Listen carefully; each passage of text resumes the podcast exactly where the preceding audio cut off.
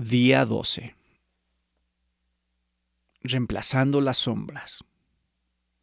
Ahora bien, el punto principal de lo que se ha dicho es este. Tenemos tal sumo sacerdote que se ha sentado a la diestra del trono de la majestad en los cielos, como ministro del santuario y del tabernáculo verdadero, que el Señor erigió, no el hombre. Hebreos 8, 1 al 2.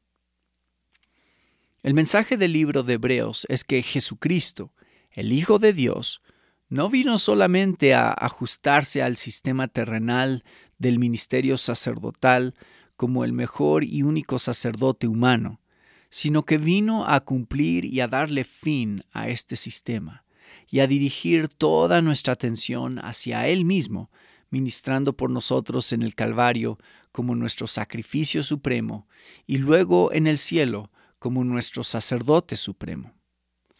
El tabernáculo, los sacerdotes y los sacrificios del Antiguo Testamento fueron sombras. Ahora que la realidad ha venido, las sombras se disipan.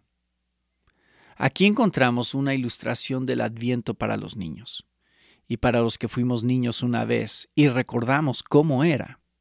Supongamos que un niño pierde a su madre en un mercado comienza a asustarse y a entrar en pánico, sin saber a dónde ir.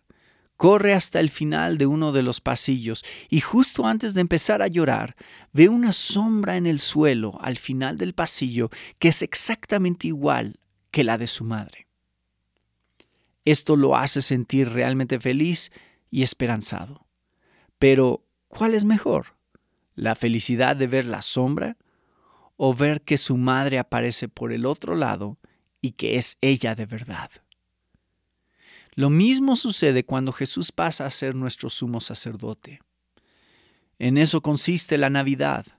La Navidad es el reemplazo de las sombras como lo real.